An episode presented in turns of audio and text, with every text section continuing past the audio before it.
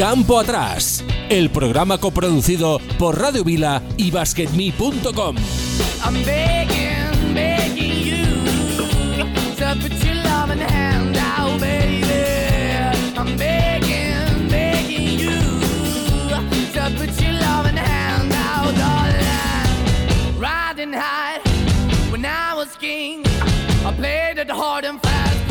Hola, muy buenas, ¿qué tal? ¿Cómo estáis? Hoy 21 de marzo de 2022, lunes, como siempre, 4 y 3 minutos. Aquí estamos en Radio Vila 90.8 de la FM y basketme.com.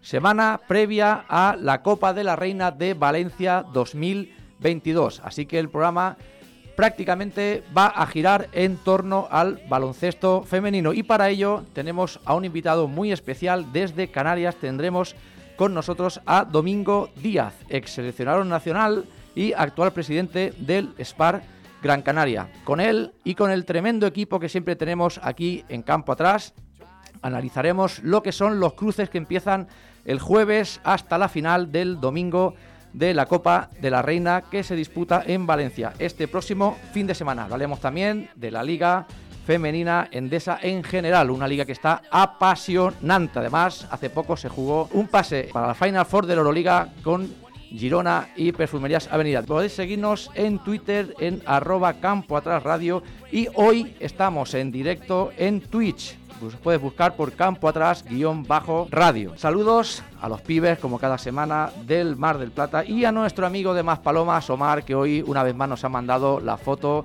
con su caipiriña, su hamaca y su sombrero de pajita. Buen tiempo nos dicen desde Canarias y disfrutando, escuchando Campo Atrás desde ahora y hasta las 5 o 5 y 10 de la tarde aquí en Radio Vila 90.8 de la FM y esto es Campo Atrás.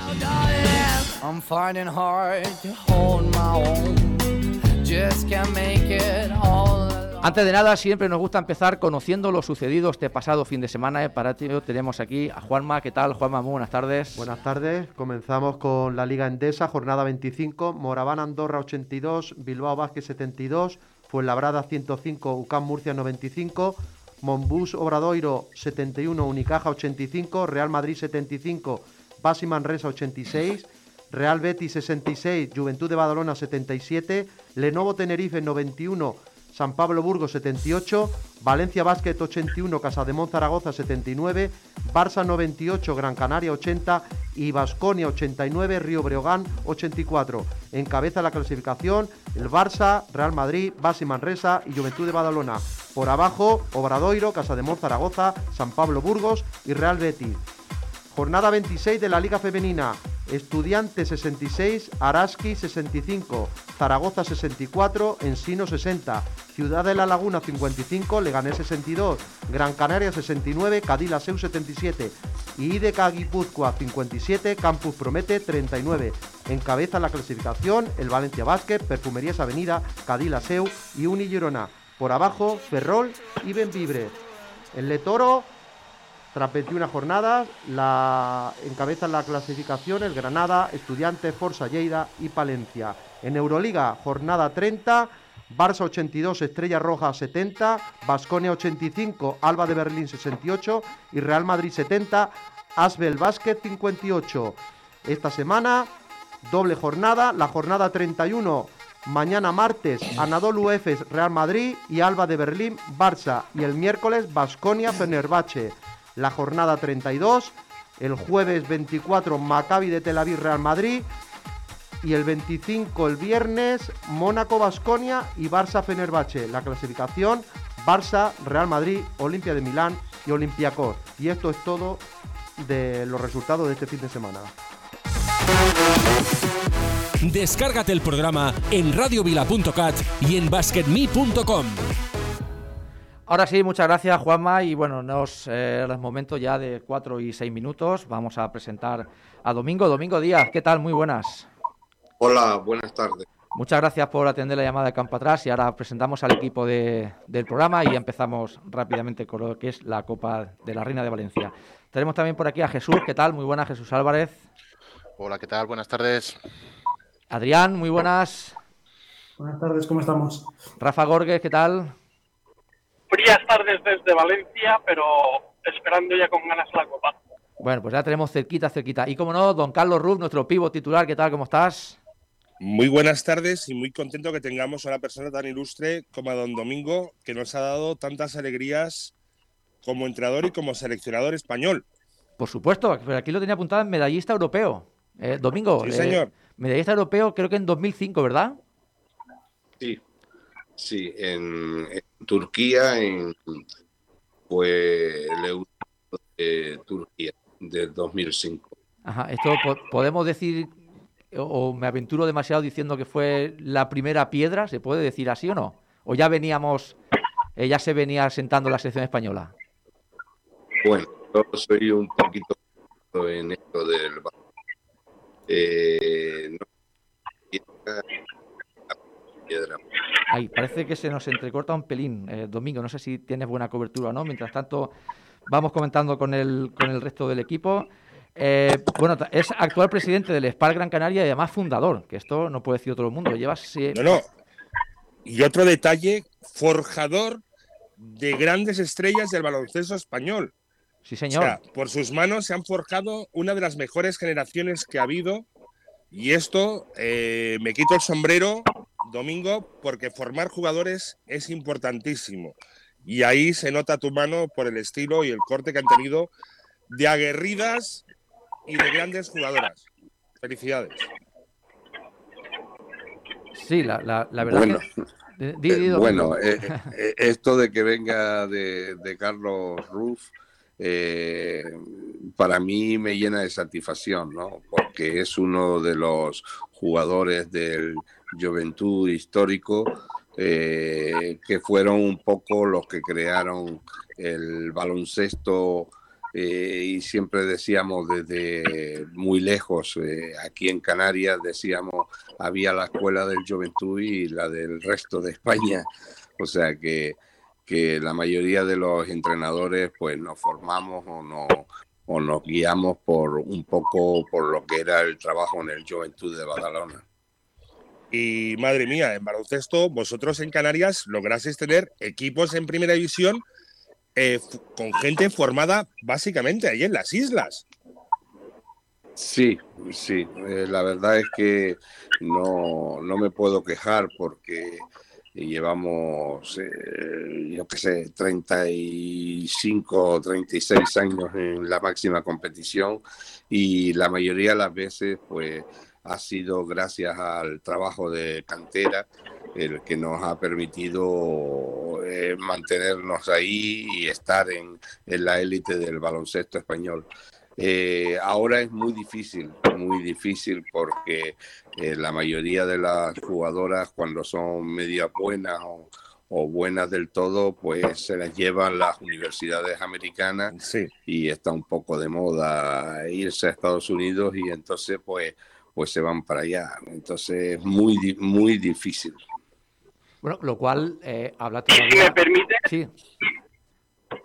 Rafa, sí, adelante. si me permite, la última parti- la, la última participación de Canarias en Copa, que estaba Mingo de entrenador, que fue en Torrejón, con gente de la casa como Leticia Romero, Yurena Díaz, eh, Leonor, Asu, o sea, Iris también, que estaba Iris Movito, o sea, con gente prácticamente con un tipo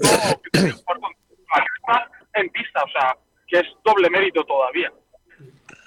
Bueno, pero eso ya es muy difícil de que vuelva a ocurrir porque eh, realmente la mayoría y la primera que se fue fue eh, Leonor, que era muy buena estudiante y, su gran ilusión era terminar medicina y se fue a Estados Unidos y, y bueno, eh, quiere ser jugadora profesional de baloncesto y se olvida de, de, sus orígenes o se olvida de, de, sus grandes ilusiones.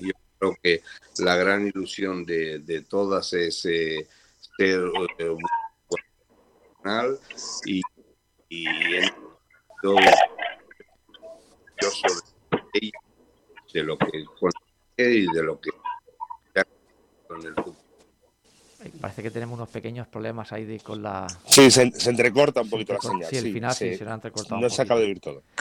Bueno, y. Adelante, adelante, Adri. No, no, que, digo, cuando se pone el, el móvil el portátil delante, cuando, cuando no falla la conexión, son cosas de la tecnología. Eh, bueno, ya que estoy, comento un poco, eh, yo lo que veo desde Spar en Gran Canaria, sobre todo, que imagino que, que Mingo lo sabrá mucho mejor, es la erupción que tuvo Cone, eh, Sica Cone, eh, que es la más valorada de la, de la competición. Y luego, ¿qué pasa? Que se lesiona eh, yo no sé cómo eso lo ves tú como, como, presidente en este caso. ¿Qué opinas de ella como jugadora? Y le ves futuro, y si te gusta como jugadora.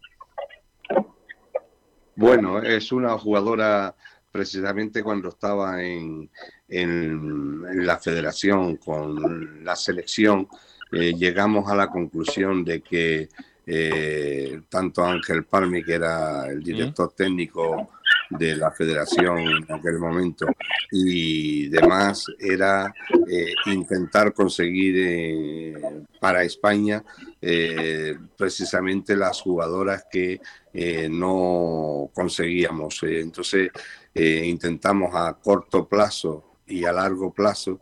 A corto plazo era fichar a alguna jugadora americana eh, que tuviera, mm, pudiera echar una mano en el, en, el primer equipo y en ese sentido se fichó a, a Sancho Little y luego a largo plazo pues intentábamos que jugadoras que eh, no habían en España como por ejemplo Aston Dur que era una jugadora muy alta y, y demás pues traerla a algún club eh, como era el caso nuestro, en el cual trabajamos en teoría bien la cantera y formarla como jugadora aquí. Y entonces en ese sentido, pues creo que acertamos plenamente con, con Aston Dur, porque no solamente eh, suplió con creces a, a Sancho Little cuando llegó el momento, sino que además ganó algunas medallas con,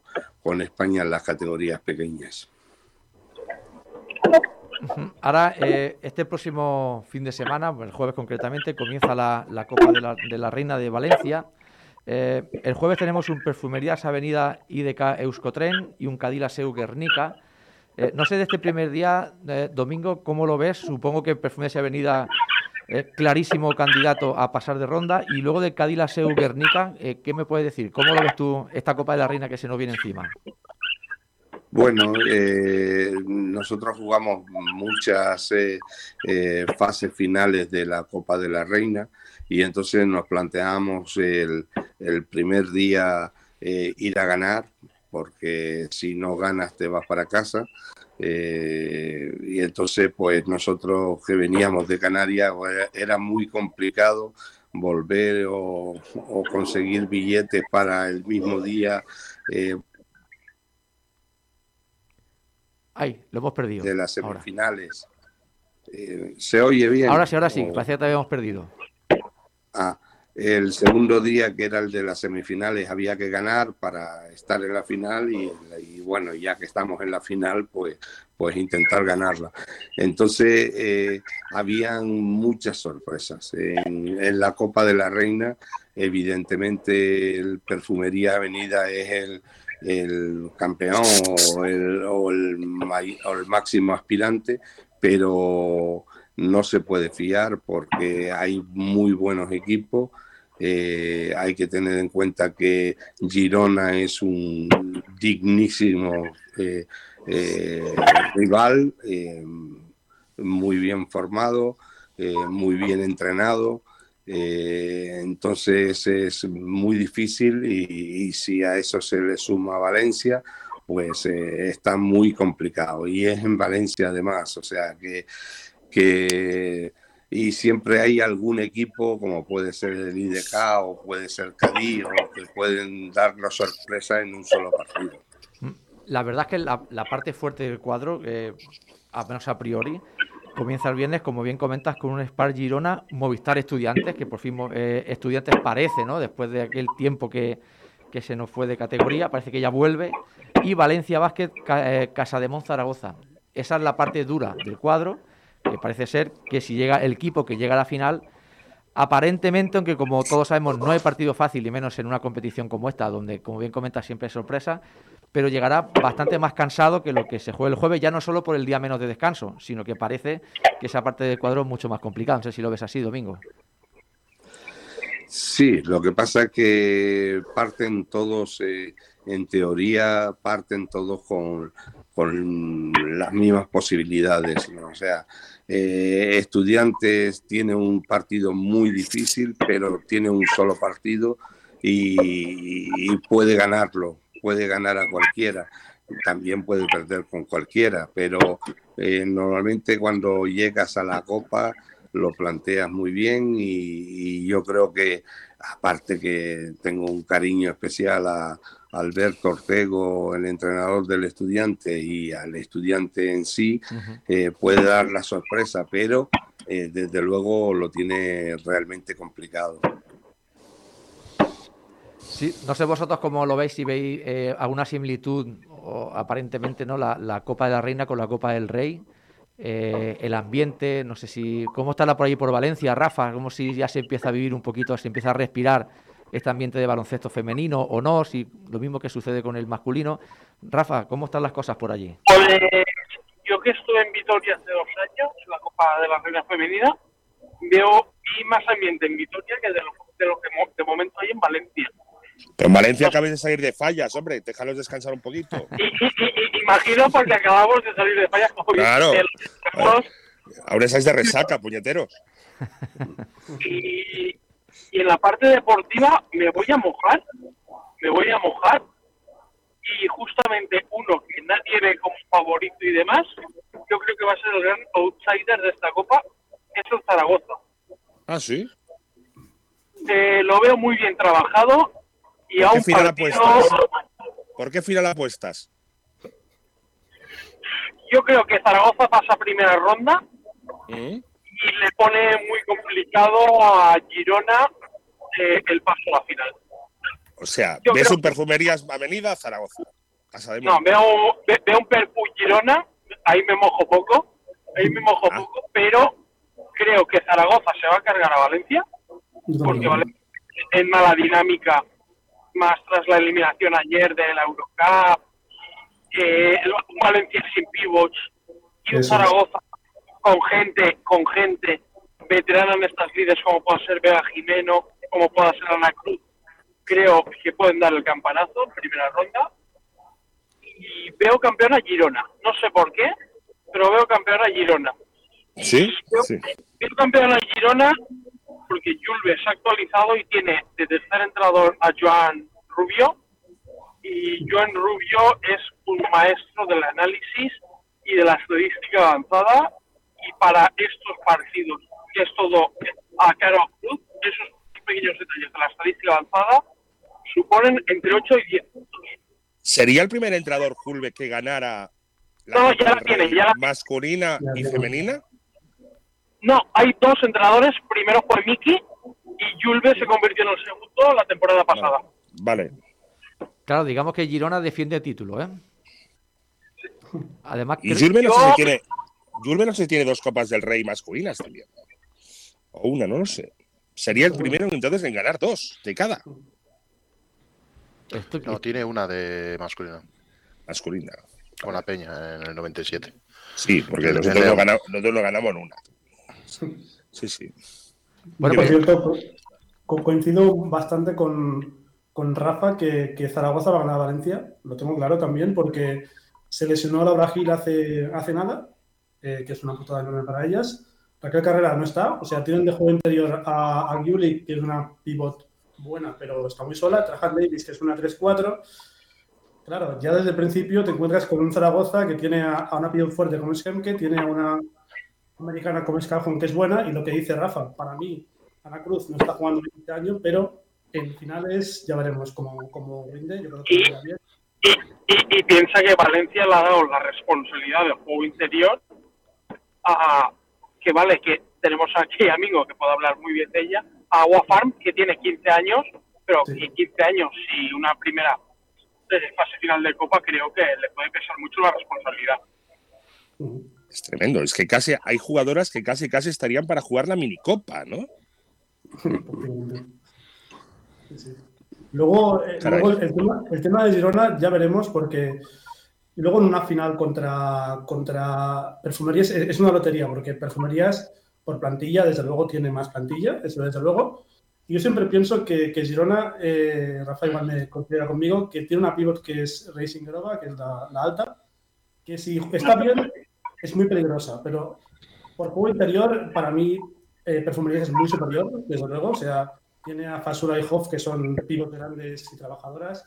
Por fuera, me gusta más a mí Girona, porque tiene a Dramé, que es una muy buena jugadora, tiene a, a Burke y Garner, que son buenas tiradoras, desde luego. Y luego, claro, tienes que haya Palau, que, que haya Palau, que puede, que puede tirar el partido como quiera. Eso está claro. No sé si yo... es la historia de aquí, pero desde luego. El, el, factor diferencial, lo vuelvo a repetir, está en los ayudantes de entrenadores y los algoritmos del señor Rubio. Hacedme caso porque he visto datos. ya hasta ahí puedo leer. Bueno, bueno, eh, no, no, nos haces spoiler aquí, ya, ya nos puedes decir entonces quién va a ganar y todo. no, no, al final, yo, a ver, yo que también en categorías amateurs me baso en ciertos algoritmos, eh, hay algoritmos que te marcan cómo tienes que jugar, que lo hablamos en el programa que, que hicimos de los scouts. Sí. Y, y Girona ahí tiene el mejor de todas. Tiene el mejor de todas España. Lo que pasa que no sé en qué puede influir esto. Supongo que, que Domingo, que ha sido eh, entrenador, y, y, Carlos, jugador, eh, nos podrán contar más. Pero da la sensación que Perfumerías Avenida le tiene, en el caso que fuese Perfumerías Avenida Girona a la final, ¿eh? le tiene la moral comida. No sé si de, de, de los últimos 10 enfrentamientos que se hayan enfrentado en fases finales, eh, el 80% se los ha llevado Perfumerías Avenida. Casi siempre, por no decir siempre, acaba ganando el mismo. No sé si esto, Domingo, Carlos, eh, vosotros se, se tiene en cuenta cómo se trabaja a la hora de que tú te vas a enfrentar a un equipo que sabes que casi siempre te gana. Una competición de KO puede pasar cualquier cosa, depende sí, mucho del estado mental que estés y es que los partidos, el, las finales y las semifinales suele ganar el primero que se ponga en partido. Suelen ser las finales, a veces no suelen ser partidos bonitos, suelen ser partidos anticaóticos y el primero que pone orden en su equipo gana. Pero bueno, veo un enfrentamiento muy abierto. ¿eh? O sea, no, yo no estamos hablando. No sé si Mingo opina igual que yo. Tiene, bueno. tiene, yo tengo experiencia de jugador y también ni me enseñaban los algoritmos ni las estadísticas. Entonces decían, corre, defiende y rebotea y pega lo que más puedas. Y poca cosa más. Yo, yo soy un entrenador un poco chapado a la antigua y creo que los algoritmos eh, no tienen mucho que ver en unas finales o eh, primero, lo bonito del baloncesto, lo, lo, bueno del baloncesto es que es un deporte de equipo. Y entonces el equipo que va bien preparado, que va eh, con la mentalidad suficiente y que puede ganar y que tiene plantilla y va en buenas condiciones y juega en equipo, ese es el que se suele llevar el gato al agua. O sea que yo creo que el, eh, el, equipo que vaya mejor preparado eh, va a ganar, independientemente de que tenga la mejor plantilla o no la tenga. Es que el baloncesto es un juego mágico. Tú puedes meter 100 puntos en un partido y perder, y en la semana siguiente meter 70 y ganar. Aunque, oye, prefiero meter 100, tienes más probabilidades de ganar. Pero de todas maneras, mmm, influyen muchísimas cosas, muchísimas cosas. El ritmo, dominar el ritmo, dominar los rebotes, evitar segundos tiros, mantener el ritmo sin correr, parar. Esto es, es controlar las emociones también, no solo son estadísticas. Y el factor psicológico, no nos olvidemos. Totalmente, totalmente.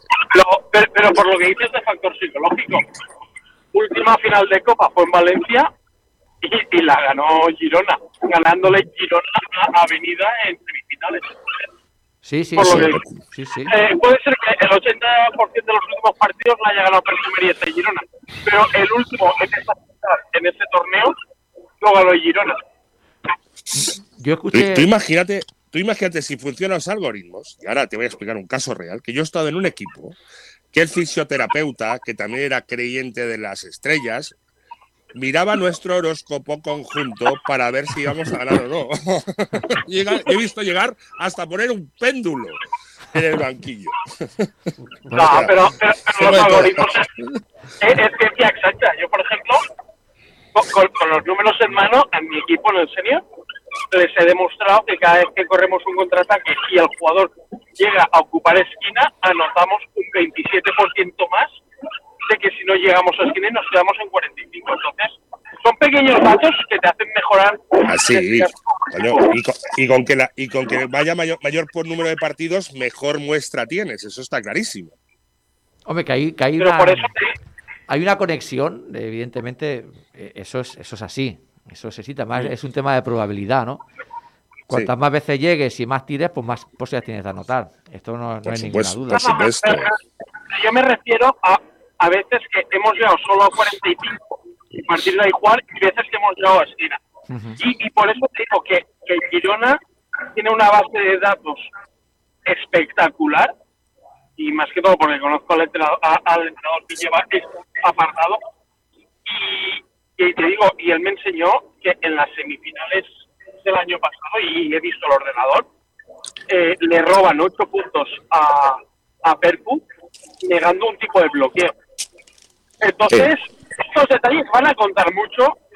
Yo sé que Mingo está un poco más chapado antiguo, pero estos, estos detalles, eh, eh, estos, estos, detalles de baloncesto moderno y más analítico y los algoritmos y de, inteligencia artificial, para mí es el que le hace pelín más favoritos a Girona sobre perfumerías.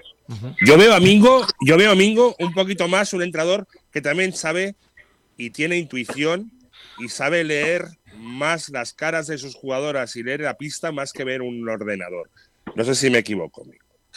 Sí, eh, yo, creo que, los algoritmos están basados sobre todo en la experiencia y en, el número de veces que consigues un determinado eh, acto. yo recuerdo ensayábamos un tipo de defensa y lo hacíamos mal, pero el otro equipo fallaba completamente solas y fallaba y decía, joder, es que la defensa es muy buena. Digo, no, no, es que el otro equipo no la mete porque se quedan completamente solas y no las meten. Pero bueno, te, te, tienes que arriesgar. O sea, y yo mm, lo poco que conozco a Alfredo, Alfred Julve, pues él, dio un par de detalles en un curso de entrenadores que yo asistí a un curso de entrenador superior y, dio un par de detalles realmente muy buenos.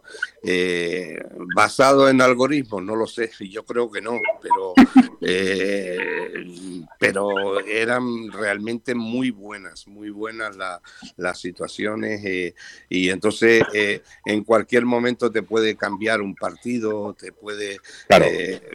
la cuestión está en que tú controles el grupo y que el grupo juegue como equipo. Y entonces, si, si controlas el grupo y tu equipo juega como equipo y, y renuncian a, a, egoísmos personales, pues se puede conseguir. Es muy difícil, ¿eh? porque en la Copa, el problema que le veo yo a la Copa es eh, el tema de la de la concentración, eh, porque rodea muchísimo eh, los agentes, los papaitos, las novias, los novios, que sé, rodea un montón y entonces hay que conseguir que el grupo esté centrado en su trabajo.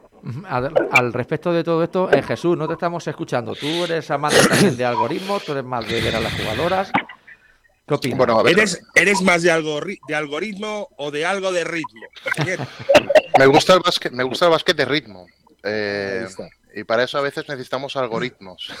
Pero, pero los algoritmos en este caso son indicadores nada más. Eh, nada más, son indicadores. Eh, yo creo, respecto al caso concreto que tratamos, que yo creo que esta copa puede estar más abierta porque Perfumerías está debilitado.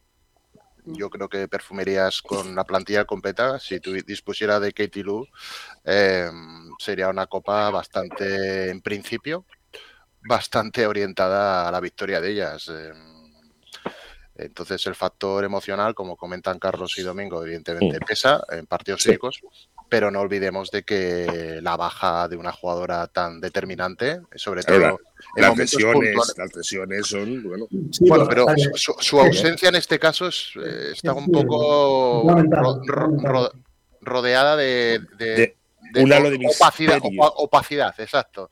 halo Y de eso- misterio. claro. Sí, y entonces ha podido generar a lo mejor un poco un factor desestabilizador en el foro interno. Lo digo como aficionado que está fuera, probablemente Domingo tenga mejores informaciones, pero lo que es innegable es que a nivel deportivo estamos hablando de una jugadora totalmente desequilibrante y fundamental en el juego de perfumerías por mucha profundidad de plantilla que dispongan. Entonces, eh, más allá de los algoritmos, yo creo que esta baja equilibra mucho más las fuerzas de cara a poder sorprender a perfumerías, que con todo y con eso yo me arriesgo.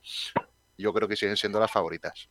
Y No con mucho margen, pero a priori, eh, ya lo hemos visto en la eliminatoria de Euroliga, mm, sudando, sudando la gota gorda, pero bueno, son jugadoras de nivel, son jugadoras con experiencia y no sé hasta qué punto el, el nivel de concentración de todo lo que está aconteciendo alrededor de Katie Luz Emulson puede afectarlas en una, bueno, en cuatro días, cinco de presión, de obligación, de declaraciones, eh, bueno, no sé, esto domingo probablemente nos pueda hacer algún tipo de aportación que nos dé luz. Mm, No, sencillamente yo creo que estoy bastante de acuerdo contigo en que va a depender bastante de las jugadoras, las bajas, las lesiones, en fin. Eh, yo te puedo hablar de la experiencia de lo que he visto este año y lo- los muchos años que llevo en el baloncesto. Entonces, lo que he visto este año es que eh, le puedes poner problemas o puedes defender muy bien a, a la, a la negrita esta de, de perfumería, pero tienen otras opciones. Y, y son capaces de eh, afrontar y de sacrificarse por el bien del equipo en defensa y hacer una defensa extraordinaria en el segundo tiempo y ganarte el partido con suma facilidad, a pesar de que le hayas hecho un buen planteamiento de defenderle bien a, la, a las jugadoras importantes, a Catilú, a la que fuera, que no la tienen ahora, ¿no? Entonces eh, mm, he visto jugadoras que, o equipos que realmente le hemos creado problemas y han sido capaces de solucionarlo y equipos que no, que se lo han comido. Entonces en la Copa va a pasar bastante eh, si el equipo, el equipo es capaz de, eh, mm, de cambiar sobre la marcha y adaptarse y ver nuevas situaciones, entonces pueden solucionarlo. Si el equipo eh, va siempre con el mismo nivel y tal, puede ser que le salga bien, pero lo normal es que le salga mal. Eh, El asunto está en cómo, per- perdonadme, una, una pregunta para él. El asunto es cómo influye, que yo creo que es lo que más están acusando, el, el- la, la- digamos, la modificación de roles ofensivos sobre una jugadora que abría mucho la pista y que tenía mucha polivalencia para anotar de diferentes maneras. Al no disponer de ellas, pues otras jugadoras están teniendo que asumir un rol para el cual no están preparadas o acostumbradas. Preparadas sí, tal vez no acostumbradas.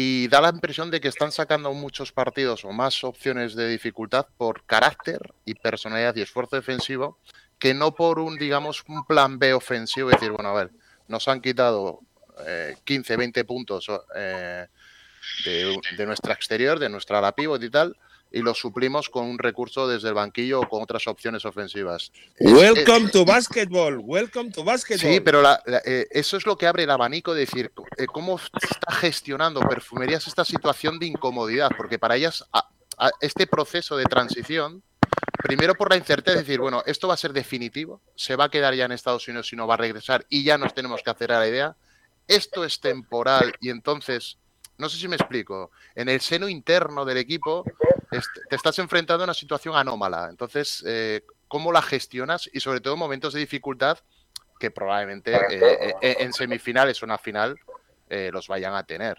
Es, es- por eso digo que el, el algoritmo puede funcionar, pero en este caso yo creo que el tema de eh, eh, cómo gestione el propio equipo a nivel interno estas circunstancias es lo que va, no sé cómo lo veis, puede ser lo que realmente sea condicional.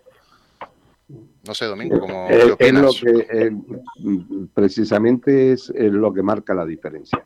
Es lo que marca la diferencia el equipo que es capaz de adaptarse, que es capaz de y que tiene muchas soluciones, ¿entiendes?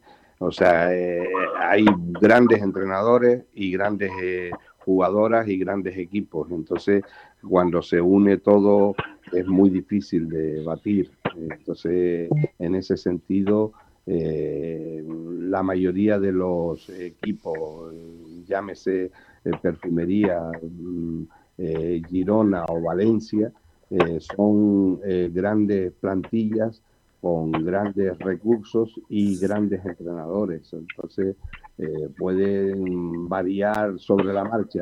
Ahora, ¿quién se lo va a llevar? No, no lo sé. Mm, Pero desde luego son los tres que más posibilidades tienen. Estábamos. El, el- el- tema que, es- ah, perdón, es que acabo, es que es el tema que, que- que comenta Jesús. El tema Katie Lu es de aquellos temas que da para, para un programa entero, porque yo, yo creo que es el tema de, de salud mental, que no, no, no se encuentra bien, entonces se va a su país porque no, no tiene ningún tipo de lesión realmente. Eh, Esto me recuerda un poco al caso de la gimnasta, la Simone Biles, esta, que, Sí. que era la mejor del Simone mundo. y- Biles, sí. y paró por esto, pues es igual, estamos ante una jugadora que para mí es top 5 o 10 de anotadoras del mundo y que ha parado, ha parado y, y, y un comunicado hace poco y, bueno, al final, que tengo que se recupera, al final lo que le hace falta es paz, pero yo. Pero yo, y aunque tenga a su, a su hermana en el equipo, que está en el equipo, Samuelson, la otra Samuelson, claro, este rol, ¿quién lo cumple? Es lo que, lo que dice Jesús. sí, eh, Leo puede, puede hablar de fuera, pero les falta esta jugadora que es una 3-4 completa. Y no sé si es tan favorito perfumería. Este para mí, Girona, mm, ahí está. Pero bueno. No, pero estamos dando por hecho, por ejemplo, que, que va a llegar Girona de perfumería, ¿no? Que sería lo más lógico. Pero yo, si tuviese que apostar por algún tapado, eh, quizás sería Cadila Seu. Creo que está haciendo una muy buena temporada. Y no sé cómo lo estáis viendo vosotros. Creo que está sorprendiendo a propios y extraños. Domingo, no sé si a ti te ha sorprendido o no la temporada que está haciendo Cadila Seu. Yo, yo eh, voy un poco en la línea que te dije anteriormente. Eh, creo que Cadí Laseu es un buen equipo, eh, está trabajado muy bien, con muy buen entrenador, eh, pero está un poco limitado. O sea, hay jugadoras que realmente que pueden marcarle la diferencia, eh, como puede ser la eh, Samuelson o puede ser la Gardner o, puede ser jugadoras que realmente pueden marcar la diferencia. Eh, entonces, en ese sentido, están un poco en inferioridad de condiciones. Eh, tienen que hacer muy buen partido los tres días eh, que, de competición para poder ganarlo. Yo creo que lo tiene realmente muy difícil porque hay realmente plantillas muy superiores. Sí, el, gran problema de la SEO para mí, personalmente, es que lo que dice Domingo, no, no tienes una anotadora pura. O sea, la, la mejor jugadora es Charlie, que es una, un- una 4 que puede jugar de 5, y, y las tiradoras son Rabantos y, y Peña, que son irregulares. No tienes una americana anotadora pura como tiene eh, pues, Perfumerías, Girona. Es complicado, yo creo que, que no va a pasar ni de cuartos, honestamente. Creo que Guernica, que contra Guernica ya, ya no pasarán porque para mi gusto Bueno. tienen un equipo más conjunto. Claro. Partido equilibrado, es la eliminatoria más. Para mí es el partido más bonito de, de ver, sin duda, eh, sin duda. Y claro, es que... Chicos, yo aprovecho, chicos, aprovecho para despedirme que hay gente que tiene que entrar a la pista a entrenar. Muy bien, pues nada. eh, Un abrazo. Un saludo, Un Rafa. abrazo. Un abrazo. Un saludo. De- decías, Adri. No, básicamente es eso, que yo lo veo complicado. Aparte, por ejemplo, Guernica tiene una jugadora que a mí me enamora, que es Russo Book, que la vimos en, en Girona siendo capitana, que es una jugadora sí, increíble, sí, de sí. jugadora de equipo, y Muy tiene buena. A una ex de la SEO, que es Tina Lamour, que, que fue MVP con la SEO de, de la liga, o sea, poca broma, con Valencia hizo un temporadón, y hasta pivot yo no sé si la pueden parar, sinceramente. Así que yo la SEO, que empezó muy bien, y, y yo, pedía, yo pedí que, que Charlie la entrevistamos aquí, pero es complicado porque al principio nos iba muy mal la conexión con la gente de fuera. La tengo ahora mismo, para mi uso, está de capa caída y, eso. Dudo que pase de cuarto, sinceramente. Hostia, pues yo, yo pensaba que, que, sí, que sería una de las tapadas. A ver, qué al final... Puede ser, eh, puede ser, eh, pero desde luego lo tiene muy, muy difícil en el sentido de que tiene que hacer tres grandes partidos, no uno. Sí, claro. Te puede salir uno, te puede salir uno muy bueno y de hecho les ha salido realmente partidos muy buenos y partidos no tan buenos que han perdido con, suficiente claridad. Entonces es realmente difícil. Es que es una competición, es una competición eh, más complicada de lo que la gente se imagina. ¿eh? Eh, estar bien durante tres días y contra rivales tan duros y con tan poco descanso y tiempo para recuperar, es una competición dura, dura de verdad. Además. Sí, las, competiciones cortas es eso. Y, sobre todo si no eres de, los favoritos como Perfumerías o, Girona, imagínate el que sea, eh, Cadillaceu o, Valencia o Estudiantes, primero has de ganar a uno de los favoritos y luego a priori encontrarte en la final a otro de los favoritos también. Es muy difícil que no gane o Perfumerías o Girona. Es muy complicado. Pero hay una cosa que se equivocáis mucho la gente que estáis en la grada. Al jugador le gusta jugar, lo que no le gusta es entrenar. Ah, bueno, claro, no, no, desde luego. Y Domingo lo sabe, donde disfrutas es jugando, es donde enseñas lo que has aprendido. Y has entrenado muchas horas mañana y tarde, físico, químico, eh, por lo activo y por lo pasivo, para llegar aquí Sí, sí, jugar tres partidos seguidos, eso no es nada. No, bueno, lo, peor es tener una semana sin partido entrenando mañana y tarde. Eso sí, que es jodido. Pero claro, estoy, de acuerdo contigo. Es encantador y además con televisión, un ambiente, las chicas deben estar motivadas ni de ni, ni cansancio, pero es que pasa igual en las Copas del Rey o las Copas de la Reina. Los, los jugadores y las jugadoras quieren jugar quieren jugar y demostrar lo que han hecho y lo que saben hacer. Y además, con un público y una, y una competición, con un escaparate delante de todo el mundo, no hay cansancio, ni dolor, ni nada. Eso, quizás tu cabeza te diga que no está cansado el cuerpo, pero el cuerpo yo creo que tiene que, que eh, al final acusarlo. Ahí, la, ahí, la, ahí el síndrome del artista, cuando sales al escenario, no te duele nada. Hay cantantes que están 10 minutos antes del concierto medio, medio afónicos y lo dan todo en el escenario y estaba afónico, pues no he notado.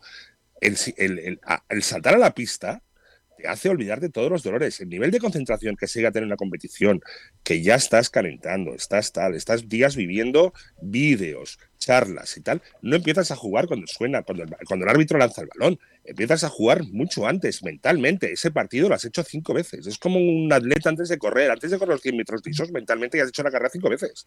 Pues esto me recuerda a mí al, al baloncesto de antaño, cuando no había plantillas tan extensas, cuando no había tantas rotaciones, cuando no se hablaba del famoso Excel, ¿no? Que ningún jugador pasa de 22 minutos. Nada. Eh, eso no pasaba. El sigue siendo el mismo. Los jugadores seguimos con un balón en la mano. El, balón, las dimensiones siguen siendo las mismas. yo, yo, Carlos, si me lo permites, y Domingo también, por favor, que me lo, que me lo diga, que lo habéis vivido eh, como profesionales. El factor descompresión psicológica al raíz de una victoria, eh, lo habéis experimentado, es decir, se gestiona un equipo os lleva preparando principalmente la primera eliminatoria. Eh, hacemos un gran esfuerzo colectivo en la preparación, en, la puesta en estera y en el decurso del partido. Sale conforme a lo esperado y logramos la victoria. Tienes 24 horas para mantener el nivel de tensión y de concentración para afrontar un reto exactamente igual o mayor.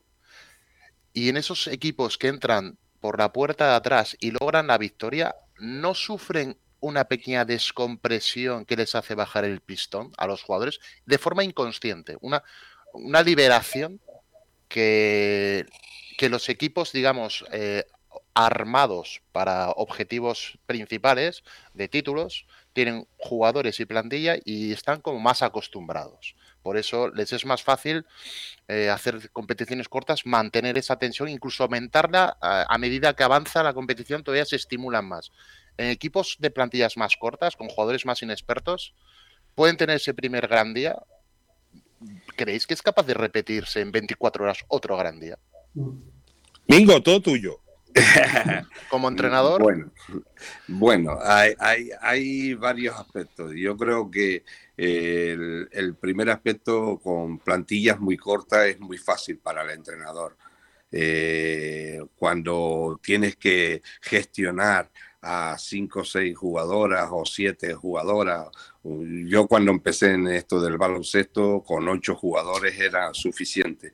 Entonces era mucho más fácil, mucho más fácil. Pero eh, también es verdad que eh, en una competición a tres días y con tres partidos eh, tienes que dosificar mm, lo suficientemente a los jugadores para llegar al partido, a la final, eh, en buenas condiciones. Eh, pero puede, eh, depende no solamente de, los jugadores o del entrenador, depende de muchísimos aspectos. hay que tener en cuenta el arbitraje, otros aspectos en la cancha, en el hotel, en fin, en un campeonato a tres días, como la Copa de la Reina, eh, o cuatro días, que son ahora cuatro días, pero normalmente éramos tres. Eh, tiene que eh, estar realmente en condiciones el, totalmente, no solamente en la cancha, sino fuera de la cancha. Tienes que gestionar muy bien el grupo, tienes que gestionar y los propios jugadores tienen que gestionarse también entonces, mm, realmente es más complicado de, lo que decíamos al principio, pero mm, eh, como dije o como ha dicho Carlos eh, muy bien, el jugador lo que quiere es jugar. Mm. Independientemente de lo que tú le digas y tal, él lo que quiere es jugar. Y entonces hay que saberlo gestionar. Y como jugador, con mi pequeña experiencia, es eh, has de salir a jugar como un partido más. No has de hacer nada extraordinario. Nada extraordinario. Eh, tan malo es salir poco motivado y tal, que es muy raro que te pase en una competición así, como salir extraordinariamente pasado de vueltas. No has de hacer nada extraordinario. Si no las has metido desde media pista en toda la temporada, no las meterás de media pista en ese día. O sea, has de hacer tu juego. Puedes topar algo especial, porque, bueno, pero hoy en día eh, los scoutings y, los, y las jugadas y lo que haces lo sabe todo el mundo. Mm. Preparar algo especial por un momento dado, perfecto. Pero haces salir a jugar, primero, a pasártelo bien, a darlo todo y a saber que pueden haber momentos malos. No por, por, tener una ventaja de 10 puntos ya se acabó el partido, el partido se acaba al final. Y has de seguir jugando con la máxima ilusión y el máximo rendimiento. Y a veces los partidos que vienen no se ganan en el minuto cero, se ganan ya en el partido de atrás, porque acabar ganando de 20, jugar mal y eh, al final los últimos cinco minutos y, y ganar de 5, has ganado, pero esa sensación de ay, mm, hay que salir con buenas sensaciones y pasárselo bien y que las jugadoras se lo pasen bien, incluso haciendo las cosas más desagradables del juego, como defender, han de tener buenas sensaciones, que es, que es muy diferente, has de estar alegre en esos días has de estar positivo. Ya ves, un entrenador cuando veía a la gente que se queja y juego poco. No, esos días no, esos días importa ganar. Por, por, por, eh, yo qué sé, por, por, por lo civil o por lo penal. Y además pasándoselo bien. Y el equipo yendo juntos. Pero también apelo mucho a lo que decía Domingo Domingo de, de, la, de controlar al grupo. Hay que apelar mucho a la responsabilidad personal de cada gente. Yo no sé, eh, al menos en mi, en mi caso, los nunca veías tan concentrados a los jugadores americanos como en playoffs y en, y en, Copa del Rey. ¿Por qué? Hay parné, coño, hay bonus. Ahí, bueno, en lo que llaman el money time. Puñeta. Yo no sé si los equipos de, la Copa del Rey, no sé, de la Copa de la Reina, no sé si tendrán un bonus, pero algún regalo tendrán. Es una forma de motivar a las chicas, igual que a los chicos. O sea, hay ganas, hay ganas de quedar bien, y porque sabes por la televisión, y se escribirá, y ves a todos los medios allá, o sea, lo de jugar mal o querer... Y además, si una cosa admiro de las chicas, en comparación con los chicos, y eso ya lo llevo diciendo desde el año, creo que el 90, el 91, es el nivel de concentración y de unión que tienen entre ellas. O sea, ya nos gustaría a los chicos haber tenido ese nivel de concentración y ese nivel de unión entre el equipo. ¿Vale? Eh, es una cosa fuera, fuera de todo de toda, o yo no lo había visto nunca. Yo el primer día yo me acuerdo una, una selección en el 91 que fuimos a los Juegos del Mediterráneo y después a una universidad, que ya estaba Blanca Ares, estaba Patricia Hernández, que es cuando las empecé a conocer. A mí se me caía, a mí se me caía eh, la baba. Incluso hasta tenías algún pelo de vergüenza de cómo jugábamos nosotros comparadas con ellas. Se me, ponía, me ponía de colores. Dice, joder, si jugáramos así, con esa intensidad y tal, seríamos campeones, Y ahí, ya a mí muchas mujeres en baloncesto he, aprendido, he aprendido muchísimo viéndolas. Ya desde la época de que yo era pequeño, ver a Rosa Castillo jugar, yo he aprendido. He dicho, una de mis referencias jugando ha sido Rosa Castillo, puñeta. Claro, que era en los años 80, quien te oía decir eso, tal y como estaba la época, te miraban mal. Y yo, a mí me encantaba Rosa Castillo como jugaba, puñeta, los movimientos que tenía, sencillo, fácil, efectivo. No hay más. Sí, sí, sí, no, está claro que ya en algún programa ya no lo habías comentado que esto era así. Sí, sí. Sí, sí, sí. Y, ahí viene una de las preguntas que quiero hacer el domingo cuando dejéis hablar de la Copa de la Reina, porque a mí hay cosas que me interesan muchísimo. pues, pues, mira, si te parece, yo tengo una pregunta que ya saldrá de la Copa, ya nos salimos, dejamos la Copa de la Reina y, después eh, entras tú con esa, Carlos. Mira, yo, a una cosa que has dicho, Domingo, el tema de que cuando las plantillas son cortas y que eso es más fácil para el entrenador, eh, cosa que no sucede, por ejemplo, con, con la selección nacional. La selección nacional habitualmente tiene 12 o 14 jugadoras que son titularísimas en todos sus equipos. Entiendo que ahí la dificultad para gestionar esos egos, para gestionar el equipo, para repartir minutos, para no tener problemas en un campeonato, que suele ser también de, de dos, tres semanas como máximo, eh, debe de ser también ahí sí muy complicado, ¿no? ¿Cómo, qué, diferencias hay entre club y selección y cómo lo hacías tú en tu caso? Bueno, eh, yo no tengo mucha experiencia eh, como entrenador profesional porque estuve un año en Valencia y he estado un par de años en, en la selección española y en la selección finlandesa, pero eh, no, sí puedo... Sí. Tú sabes que yo soy, tú sabes que yo soy de madre finlandesa, ¿no? gran, gran, oye, gran amiga mía, había una chica finlandesa que vino a jugar a España, Lea Hakala. Eh, la tuve de delegada de la selección. ¿Y al marido lo tuviste por allá también? Sí, seguro. estaba, estaba, estaba como una cabra. Pero sereno, estaba sereno, estaba sereno, estaba sereno. Sí, pero era, buen chico. Era, buen, buen chico. Buen chico, buen chico. Y, y, ahora tiene a su hija en Estados Unidos también. No sabía, no Nueva York o por ahí y Siri. Porque los, finlandeses suelen tener eh, nombres de dos sílabas. Eh, sí, sí. sílabas todo. Taru, eh, Lea, Siri, Sini, son todos. Sí. Son, hombre, hay, hay, un par de anécdotas ahí en Finlandia realmente eh, son muy éticos, muy trabajadores, muy, eh, muy alemanes y como digo yo, son más alemanes que los alemanes. Los alemanes son unos pardillos comparados. sí, pero... Eh, honestos, honestos, honestos, honestos. Sí, sí. Yo le intentaba explicar que la gran diferencia que había en el baloncesto español era la pillería la picardía, por supuesto. La picardía, Sí, sí, porque ellos no, no lo entendían, no lo No es cultural, no es cultural. No, no, es cultural. No, es la honestidad de todo, sí, sí. No, no lo entendían. Ellos no lo entendían y, y como no lo entendían, pues alguno, eh, eh, Sasu Salin, por ejemplo, me encanta porque es muy pillo. parece italiano, ¿verdad? Sí, sí, sí, es muy pillo, muy pillo, muy pillo. Y ha ido mejorando y tal, y en fin, muy buen profesional. entonces, eh, lo que yo decía de, de, las plantillas cortas, me parece que es la pregunta, ¿no? La, la, pregunta era, las plantillas cortas son más fáciles de gestionar que las plantillas largas y qué, qué experiencia podía tener entre el baloncesto de selección y demás. Eh, eh, es un poco, yo cuando estuve con la selección nacional tenía la mejor plantilla de toda la historia, o sea, para mí eran las mejores con diferencia eh, pero todas no podían jugar porque en el baloncesto solo juegan cinco y aunque hayan 12 o siete en el banquillo, solo juegan cinco.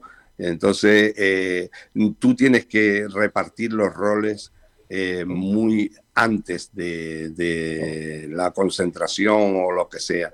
Y todas, pueden meter, y todas pueden meter 20 puntos, está claro. Y, algunas, algunas 40 puntos, como pasaba con Marta Fernández o con, Amaya, Valdemoro. Claro, eh, mucho balón, claro. Claro, pero tú tienes que decirles eh, cuál es su rol en el equipo y cuál es, qué es lo que esperas tú de ella. ¿Qué es lo que quieres? Eso es la clave. Eso es la clave. Es, decirle al entrenador qué quiere de cada jugador. Claro. Entonces tú se lo explicas y se lo da y luego tienes que estar muy concentrado en los partidos para en el momento del cambio, eh, por qué, que la, eh, que la jugadora os lo entienda, que lo entienda. Gestionar las frustraciones, gestionar las frustraciones, sí, sí, totalmente. Mm. porque e, ese, es el tema, porque si tú conoces a las jugadoras y, y estás concentrado y haces los cambios, ellos lo entienden ellos entienden por qué juegan más, por qué juegan menos, o por qué en ese partido no estaba, o ellos lo entienden. Pero tienes que estar muy concentrado tú Evidentemente, cuando tengo pocos jugadores es muy fácil, o cuando tengo junior, mucho junior y tal, es muy fácil porque juegan las profesionales y cuando lo das por perdido cambias y ya está y, si te sale bien, oye, qué bueno entrenador no, no, los jugadores son los mismos, son las mismas. Eh, puedes tener la suerte que, que te acompañe o puedes tener la mala suerte que te acompañe.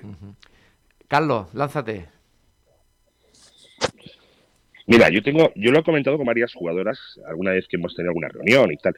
Oye, ¿cuál ha sido el mayor cambio que ha habido en el baloncesto para que el baloncesto femenino sea ahora mismo un baloncesto top en el mundo desde el 92, desde la Barcelona 92 hasta ahora. Ha habido esta evolución y tal cantidad de jugadoras buenas, no a nivel nacional, sino a nivel internacional, que incluso hemos lanzado eh, jugadores a la, primera línea, a jugar todo en una NBA.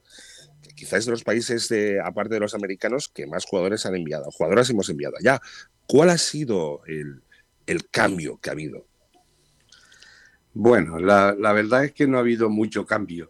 Eh, sencillamente lo mismo que le dije al presidente del Cabildo hace poco. Eh, el Cabildo aquí es como las diputaciones allá. Eh, entonces le dije al presidente del Cabildo, cuando yo empecé en esto del deporte, que tenía 18, 20 o 20 y pocos años, no existía la, la Concejalía de Igualdad la Concejalía de la Mujer y, en fin, las mujeres han ido ocupando el espacio que realmente se merecían y entonces han ido evolucionando, evidentemente no lo rápido que, que ellas querían o que mm, los que creíamos en ellas queríamos, pero sí van evolucionando. Y entonces, en ese sentido, eh, el baloncesto eh, ha pasado de, una época en la cual la mujer era, yo me acuerdo de, fomentar o, querer hacer una federación de baloncesto femenino. Era, era un disparate y tal. Y en aquella época, hace 40 años, y me tildaron, y estuve castigado cuatro años con la Federación Española. Eh, he sido un poco revolucionario en ese sentido, eh, pero la mujer lo que ha hecho es seguir, seguir avanzando, avanzando, avanzando y ocupar su espacio. Entonces han conseguido eh, lo que realmente habían conseguido hace tiempo. Se lo, han ganado, es que ahora han ganado, ¿eh? Sí, se lo han ganado, se lo han ganado. Se lo han ganado, pero ahora mismo lo que hace falta o, lo que eh, realmente busca la mujer es eh, la igualdad. Y en ese sentido estamos luchando eh, muchísima gente, dos telediarios, pero, pero, pero bueno, yo creo que seguirá mucha gente con la misma idea de la igualdad, de, de fomentar la, la, igualdad e intentar llegar lo máximo posible. Pero lo han provocado las, han provocado las chicas, ¿eh? nadie os ha ayudado. ¿eh? igual la federación alguna vez se mojó con aquello del siglo XXI y tal, ¿no? Como, ya veo, veo que no, no dirás nada. Yo, soy eh, eh, totalmente eh, contrario al siglo XXI, en fin, pero bueno, ahí está, ha hecho muchísimo por el baloncesto español, por llamarlo de alguna forma. Al menos darle el golpe, darles el golpe inicial, ¿no? Es como, como mm, ponerlo en marcha un poquito, ¿no? Luego ya Bueno, era, era yo, yo creo que las ideas son buenas eh, mientras son o, en el momento en el que eh, se, se, basan o se, o se inician, luego se prostituyen porque la idea inicial era eh, conseguir, eh, hay que tener en cuenta que tíos como tú, como Carlos Ruff, pues hicimos operaciones alturas eh, para conseguirlo. El famoso, objetivo, el famoso objetivo 92 aquel que hubo, que, creo que de aquello no llegó ni uno al jugar 92, pero bueno, es, otra, es otro tema. No te creas, porque yo me acuerdo que se, se celebraron eh, competiciones Objetivo 92 de, de la selección eh, de equipos eh, juveniles y se hizo selecciones autonómicas y creo que ahí en el San José de Badalona se jugó la final y había varias jugadoras que luego fueron olímpicas en Barcelona 92. Sí, como era, por ejemplo, Patricia Hernández, Blanca Ares, o Blanca o, o, Piluca Alonso, o Nieves Lobón, en fin. Son, de Piluca, sí, sí, sí. sí. Y entonces eh, son jugadores, son épocas en las cuales eh, luego las ideas que la idea eh, inicial por la que se creó el siglo XXI era por conseguir que en la isla del Hierro, que si aparece una Carlos Ruff, eh, una gigante de 2 metros 10 y no hay esto, pues, tenerla, tenerla controlada y a un sitio. Tenerla controlada y entrenada, ¿no? Sí, y, llevarla a un sitio donde haya baloncesto. Eh, pero ese fue el objetivo inicial del, del, del siglo XXI. Luego, fin, ahora hay mucha jugadora catalana, mucha tal, luego se dieron cuenta que, que, los grandes, bueno, pero eso ya había pasado en el baloncesto masculino. ¿eh? yo me acuerdo que eso ya lo inició en Manresa, ya se inició hace años con el Fonbella y con el Badía Solé y todo aquello, ¿te acuerdas? Sí, sí, sí. bueno, el siglo XXI estaba formado el primer año por mi amigo Francés de Puig. Eh, de Puig, señor. sí, sí, que tenía tres jugadoras nada más, ¿eh? eh era una... Nina Pon igual y... Sí, y luego se dieron cuenta que, que la, la, gente grande pues necesitaba uno pequeño que, que le surtiera de balones, en fin, porque todos eh, estábamos en aquella época con el Magic Johnson y entonces nosotros no sacábamos ningún Magic Johnson porque no lo había. No, había un tío de dos metros o dos metros y pico. Por el dos metros lo ponían de pivot, claro. y, chicas altas, pues bueno, había nada. Rosy, eh, Piluca y poquita cosa más. Habían tres. sí, sí. Entonces, bueno, algunas ideas fueron buenas y realmente marcaron una época y otras, pues, en fin, se han quedado ahí en la nada. Antes de acabar, si os parece, damos un, pequeño repaso, ya que hemos hablado bastante de la Copa de la Reina, de lo que es la liga, la, liga femenina. Eh, podríamos decir que eh, estos cruces de Copa de la Reina perfectamente podrían ser los playoffs de, de la liga? Es decir, estamos claramente con los ocho mejores eh, equipos. Yo, yo creo que, no. Yo creo, yo creo que sí, eh, porque han demostrado durante toda una vuelta, aunque ha sido un poco atípica con el tema del COVID y, el tema de, de, tantos partidos seguidos y demás, eh, pero yo creo que han sido los ocho eh, merecidos eh, eh, estar en la Copa, los playoffs y en fin, yo creo que es bastante justo. Tú decías que no, Jesús, ¿qué, te falta? No, digo domingo, que está ahí, supongo que ah, bueno, está, inmerso en la lucha con el Lointe que el campus promete y el Araski ahí por esa octava plaza que te dé el paso. Bueno, la verdad es que... Quedan esas cuatro jornadas y a ver. Nosotros con habernos salvado o o, llegar a, un final de temporada realmente muy difícil que tenemos eh, todavía, eh, pero prácticamente salvados, eh, nos podemos dar con un cartón en el pecho, porque este año, cosa curiosa, teníamos mucho menos dinero que el año anterior y ha sido realmente el trabajo en es muy, muy, y ya me lo había dicho mi amigo eh, Pepe Lazo, eh, cuando seas directivo te darás cuenta lo ingrato que es el baloncesto, porque mientras somos entrenadores o somos jugadores, pues eh, podemos disfrutar del baloncesto, del trabajo que realizamos en la cancha, se ve o no se ve reflejado en los partidos pero cuando eres directivo y te encuentras amigos que te dan con la puerta en las narices y, en fin, es muy complicado, muy complicado eh, sacar el baloncesto adelante. Y además es muy caro, porque el baloncesto, quieras o no quieras, eh, estás en un deporte realmente, eh, vamos a, decirlo de modo fino, es muy caro. Es muy caro. Adrián. Aparte, yo, yo, cuando veo, siempre que veo Gran Canaria de femenino, primero siempre, lo he comentado más de una vez en el, aquí en el programa, me sorprende siempre las plantillas tan cortas que, que hacéis en Gran Canaria. O sea, tiene mucho mérito, creo yo, porque veo que a veces juegan solo ocho jugadoras, nueve es muy difícil, no sé por qué motivo, imagino que más costoso en cuanto a viajes también. No, sencillamente, sencillamente hay muchas menos niñas que hagan baloncesto. Yo, por ejemplo, me quedé impresionado en Valencia, que tenían primera división, segunda división, tercera división de, de, juveniles femeninos con 16 equipos.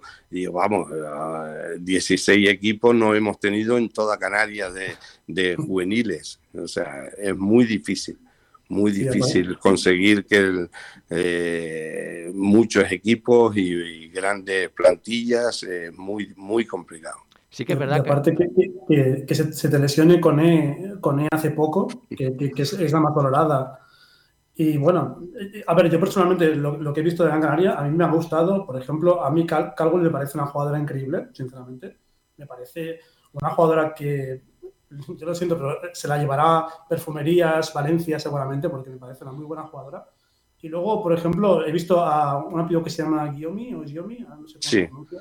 Lidia, Lidia Giomi. Es una uno, es altísima, es 1,90 muy, y, cerca de dos metros, muy grande. Y en fin, su, su, padre creo que jugó con Carlos Rufo o, o, en contra de él, ¿no? Giomi, un americano. Micrófono, Carlos. No, le oigo. No, no sé si se ha ido o se ha quedado. Ah, está, pero tiene algún problema. Tiene algún problema con el micro. Tiene algún problema con el micro. Eso, eso que comentas de, plantillas cortas en Canarias, es verdad. Ahora sí. Ahora sí, ahora, sí. Carlos, decían que tú habías jugado con el padre de, la chica. No, había jugado en contra cuando jugaba en Breogán. Gran jugador. Ah, sí, yo no, yo no lo conocí, yo no, o no lo recuerdo, vamos. Sí, sí, yo sí, yo sé que lo recuerdo, sí. Así de... Y luego te Tú lo has tenido que sufrir, me imagino. Sí, sí, lo, hemos sufrido, lo hemos sufrido. Yo quería hacerte otra pregunta, y además como directivo.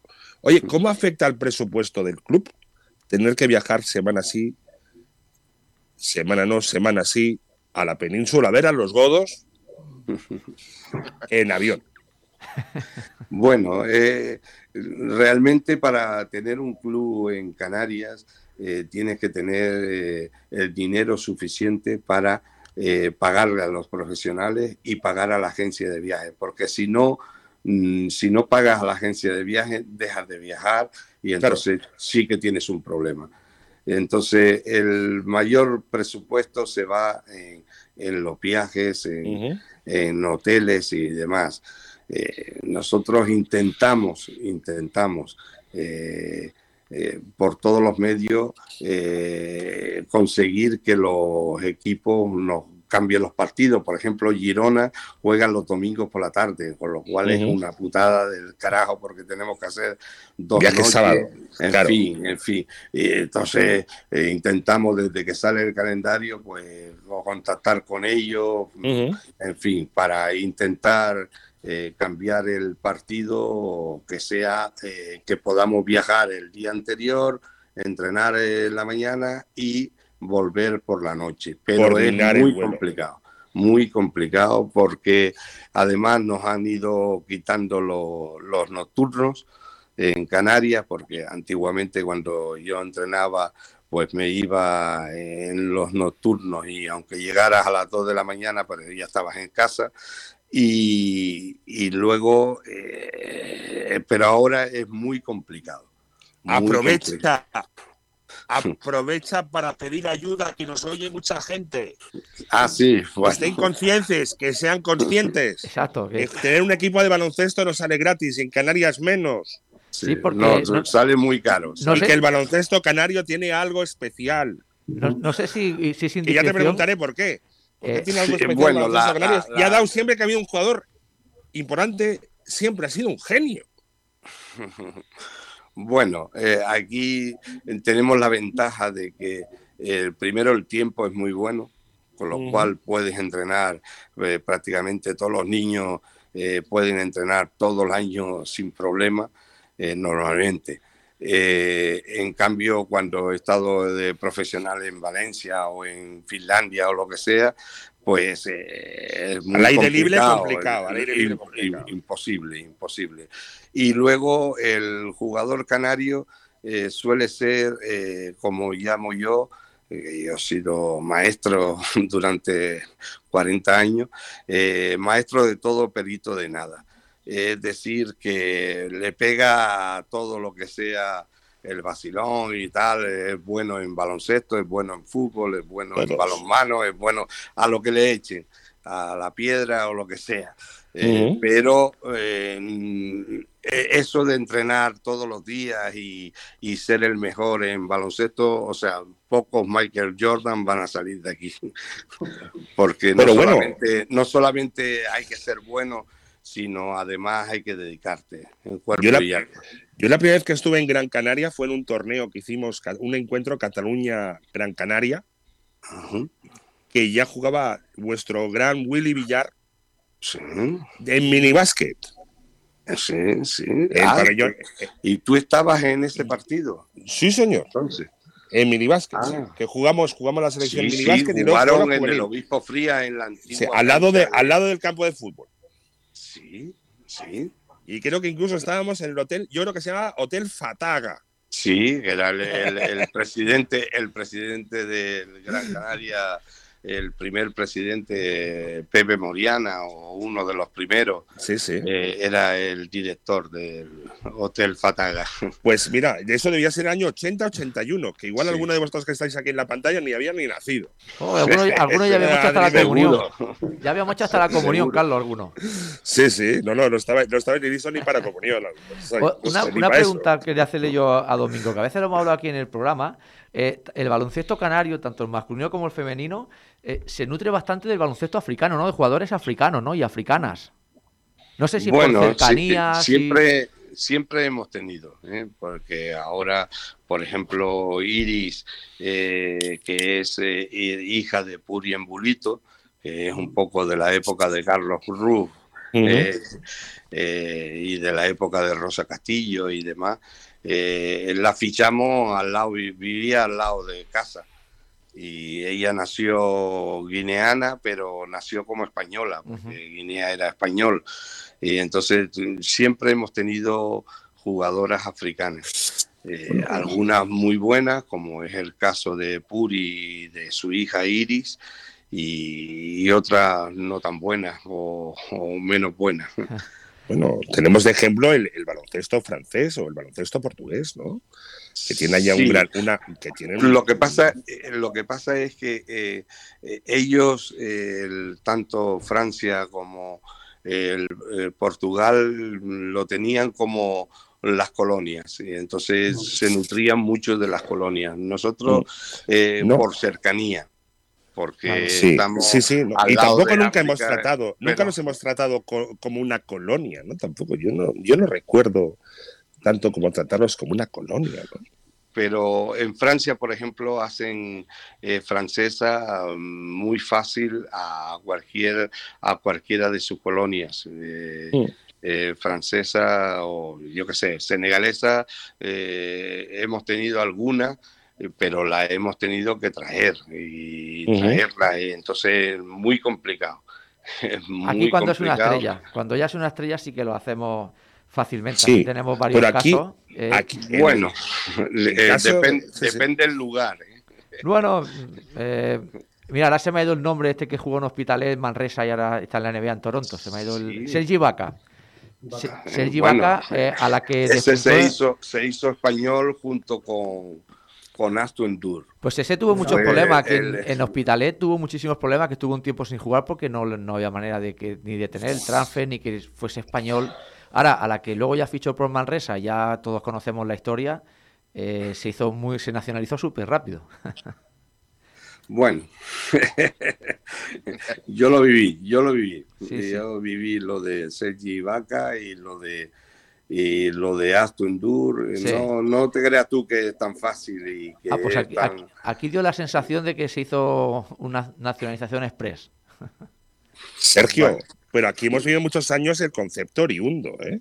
Sí, lo oriundo sí. Cuando, cuando venía el argentino aquí que tenía familia Sí. Sí. eh, que venía que, que- Nosotros que- aquí en que- Canarias tenemos muchos, muchos futbolistas oriundos de Argentina. Bueno, y tenéis ahí a Venezuela que es la octava, la, la octava Sí. isla, no sé qué. También. Y así, un dato que va a quedarte una, una pregunta que no sé si se puede contar o es indiscreción y si no se puede contestar, Domingo, no hay ningún problema. Comentabas antes que la mayor parte de los presupuestos del equipo canario se van en viajes.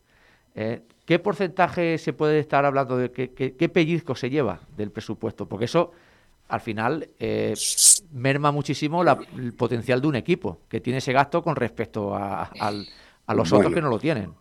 Eh, en un presupuesto de 600.000 euros, pues a lo mejor un tercio se te va en, en solo en la agencia de viajes. Imagínate, Fíjate, imagínate que aquí un que aquí un Barcelona Juventud lo hacen en lo hacen en autobús o en coche privado. Y Sí, sí. para ellos representa desplazar a 12 jugadoras, más entrenador, más delegado, más segundo entrenador, y si lleváis médico, oficio. O O sea, claro, que, que igual ni eso y las jugadoras, y a veces para que no viaje el fisio, igual se tiende a vender ellas mismas. Pues sí, no, la verdad Porque es al que final, eh, mm, eso jugar ese- con no, no, seguimos, Es- por desgracia, seguimos eh, viajando así. Eh, viajaba yo solo con, con 10 jugadoras eh, o 9 eh, y, y a jugar y, y las Sí, sí. vendaba yo o se vendaban entre ellas claro, y bueno, tenías que hacer un poco de todo.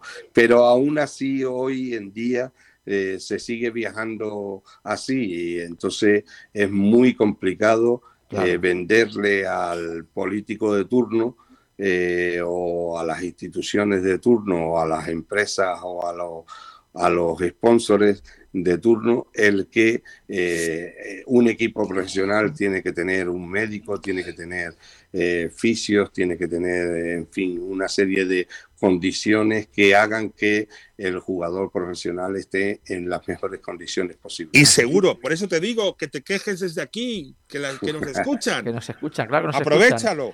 Antes de, antes de acabar, no sé si Jesús, Adrián, queréis comentar alguna cosilla más. Bueno, yo, yo lo, último que comento, que dije, eso, me avanzo, me avanzo porque tiene relación con esto, que, ¿qué pasará cuando vayáis a Europa? Porque hablamos de, a la península, pero como por ejemplo Tenerife, que tiene que irse a Europa a jugar partidos internacionales, ¿qué pasará con ese presupuesto? Claro. Bueno, nosotros eh, realmente eh, somos pioneros en Europa. De hecho, eh, algún año fuimos el único club español que jugó en, en competiciones femeninas. O sea, estuvimos más de 20 años viajando por Europa y ahora evidentemente la clasificación no nos da para meternos en Europa, pero si podemos, como este año, eh, fuimos a Inglaterra a London Lions, pues quedamos eliminados a la primera, gracias a Dios.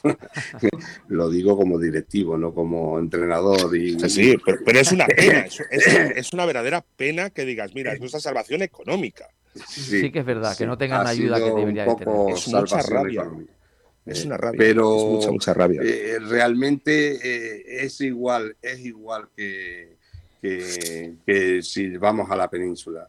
O sea, porque los billetes salen exactamente iguales, eh, seas eh, eh, de baloncesto o vayas a Europa, vale exactamente igual. entonces, mm, te puede salir caro, sí, pero Europa te da un prestigio que no lo tiene la Liga Española. Exacto. ¿Y eso, y eso los, los patrocinadores lo saben? Mm, no mucho, no, no mucho. O, eh, cuando te das con las puertas en las narices, lo que eh, lo realmente importante es que te dicen algunos amigos es que el baloncesto femenino no vende no vende. Pues muy mal. Porque no llenamos pabellones, porque no metemos mate, porque la que quiera que sea, pero no venden, no venden. Y entonces es muy complicado cambiar una vida eh, que está estructurada de una forma, eh, cambiarla completamente. Tendremos que ir pasito a paso. Pues sí. Esa es la gran desgracia, ¿eh? Por ejemplo, la selección gana una medalla estamos todos con las chicas y cuando se acaba la competición no se acuerda nadie, ¿verdad? Jesús. Esa, es la gran rabia que da, ¿verdad? Jesús, un último apunte. Sí, a mí si me lo permite, Domingo, mm, quisiera preguntar porque me da curiosidad porque una persona que tiene tanto conocimiento de lo que es el deporte en sí, del baloncesto, me refiero al deporte en general probablemente, pero del baloncesto, eh, cuando ocupas la posición de máximo mandatario, eh, ¿cómo se lleva el autocontrol cuando estás viendo desde el sillón presidencial la actuación pues, de los entrenadores, de la dirección deportiva, eh, cómo se gestiona ese día a día sin caer en el error del intervencionismo, muchas veces inconsciente. Bueno, eh, eh, realmente es muy difícil, muy difícil, sobre todo, sobre todo en un club tan personal por llamarlo de alguna forma, mm, en donde eh, los creadores han sido mi mujer y yo, y donde hemos estado durante 40 años. Entonces es como un hijo nuestro y lo que queremos es lo mejor para el hijo. Y entonces intentamos ayudarles, intentamos tal, pero el que toma las decisiones es el entrenador. Entonces podemos ayudarle, podemos echarle una mano, ya yo no viajo, yo no viajo eh, hace unos cuantos años, y con lo cual eh, es el entrenador el que viaja y el que... Pero es muy difícil, muy difícil contenerte, a veces te cabreas y, te acercas al banquillo y le dices cualquier cosa o mm, intentas echarle una mano. Pero eh, en un club más profesional que nosotros, a lo mejor es más fácil, pero nosotros es realmente muy, muy difícil, muy complicado. Bueno, y ahora sí, eh, Juanma, querías comentar tú también una cosilla, aunque no tiene mucho esto, pero querías dar una primicia. ahora, ahora ya para, para acabar, decir que la próxima semana, el día 28, aquí a las 4, como siempre, contaremos con la presencia de Carlos Cabezas, todo un campeón del mundo con la selección española de baloncesto. así que seguiremos de ex seleccionador nacional que tenemos hoy, a ex jugador nacional también de baloncesto la semana que viene. Pues eh, Domingo Díaz, la verdad que ha sido un enorme placer, nos lo hemos pasado muy bien y hemos aprendido un poquito más sobre el baloncesto femenino, que es de lo que se trata. Decías que te dicen que no vende mucho el baloncesto femenino, nosotros estamos totalmente en contra de eso, creemos que hay que promocionar y de hecho llevamos nosotros años promocionando. Una curiosidad, no sé si sabrás que existe un juego en la red de, baloncesto, de, se llama la Ciberliga Femenina. No sé si te sí, la verdad es que eh, me lo han dicho, me lo han propuesto, incluso eh, que haga equipos y demás, pero yo no tengo tiempo. Pues que sepas que... la verdad es que, no, te lo digo... verdad es que me quita demasiado tiempo el, baloncesto femenino para dedicarle más a algunas cosas que, que ya me gustaría a mí, que ya estoy jubilado de maestro. eh, el poderme dedicar más tiempo a algunas cosas. No, te lo decía porque ese juego lo hicimos nosotros en basketme.com. Ese juego lo promocionamos nosotros hace una pila de años. Y nosotros hablamos siempre, nos encanta el baloncesto femenino. Así que nosotros seguimos dándolo apoyo, deseamos muchísima suerte allí en Canarias, que se cumplan los objetivos este año, si ya lo habéis salvado, pues ya lo habéis cumplido, y el año que viene, que subes un peldaño más, y a ver si hablamos de la Copa de la Reina 2023, y podemos llamarte para decirte que nos expliques cómo llega eh, el Spar Canarias a esa cita. Esa sería una cosa que nos gustaría mucho. Ojalá. Ojalá sea así. Pues na- nada, lo dicho, Domingo, un saludo de aquí desde Barcelona y nos vemos pronto. Muchas Bingo, gracias. un abrazo a a las. Islas Afortunadas y a por todas. Venga, saludos. Gracias. Venga, hasta luego. Muchas gracias. Y a vosotros también, eh, Carlos, Adrián y Jesús, eh, un placer como cada semana y nos vemos la semana que viene con otro programa de Un placer, un placer y, por- y felicidades por haber conseguido que Domingo tuviera un rato con nosotros. Vale, ha sido sido- espectacular. Ha sido buenísimo, hemos aprendido muchísimo y nos encanta eh, sentarnos y escuchar, eh, que nos cuenten cosas de la experiencia del baloncesto, lo que ha vivido este hombre. Tenemos que dar más programas de baloncesto femenino. Por supuesto, tenemos que Sí. dar sí, muchos más, todos los que podamos. Hay que hablar de baloncesto femenino, Exacto. claro que sí. Por lo dicho, Jesús, Adrián, Carlos, hasta la semana que viene. Muchas gracias. A vosotros, un saludo. Un saludo, saludo. un saludo a nuestro otro canario también. Hombre, a Omar, que nos sigue escuchando, aquí nos ha dejado un tuit. Por Ahora, favor, por ahora lo citaremos. Claro que sí. Y nosotros, Un como- abrazo. hasta luego. Y para despedir el programa, como empieza la primavera, tenemos eh, una canción que ya suena de fondo, una canción que alegra el día, este día nublado hoy aquí en Barcelona, en Vila de Cabals, en la 90.8 de la FM. Despedimos con los delincuentes, con primavera. Ahí está. Arsa, Arsa. Arsa ahí. Lo dicho, hasta la semana que viene. Portaros bien, mucho baloncesto. Hasta el lunes. Adiós. de los grillos. Y trae regalos para tenernos consolados y distraídos. No te pienses nada, solo vente a mi manada de bandidos. Llévate un cacharro, corre y no te quedes solo. Llegó la primavera con regalos para todos. Un ventilador fue el primer regalo. Para que se quiten las nubes grises en los días malos. Que se lleve darle fresco a La emisora municipal de Vila de Cavalls. Radio Vila. Estaba un poco como asustado.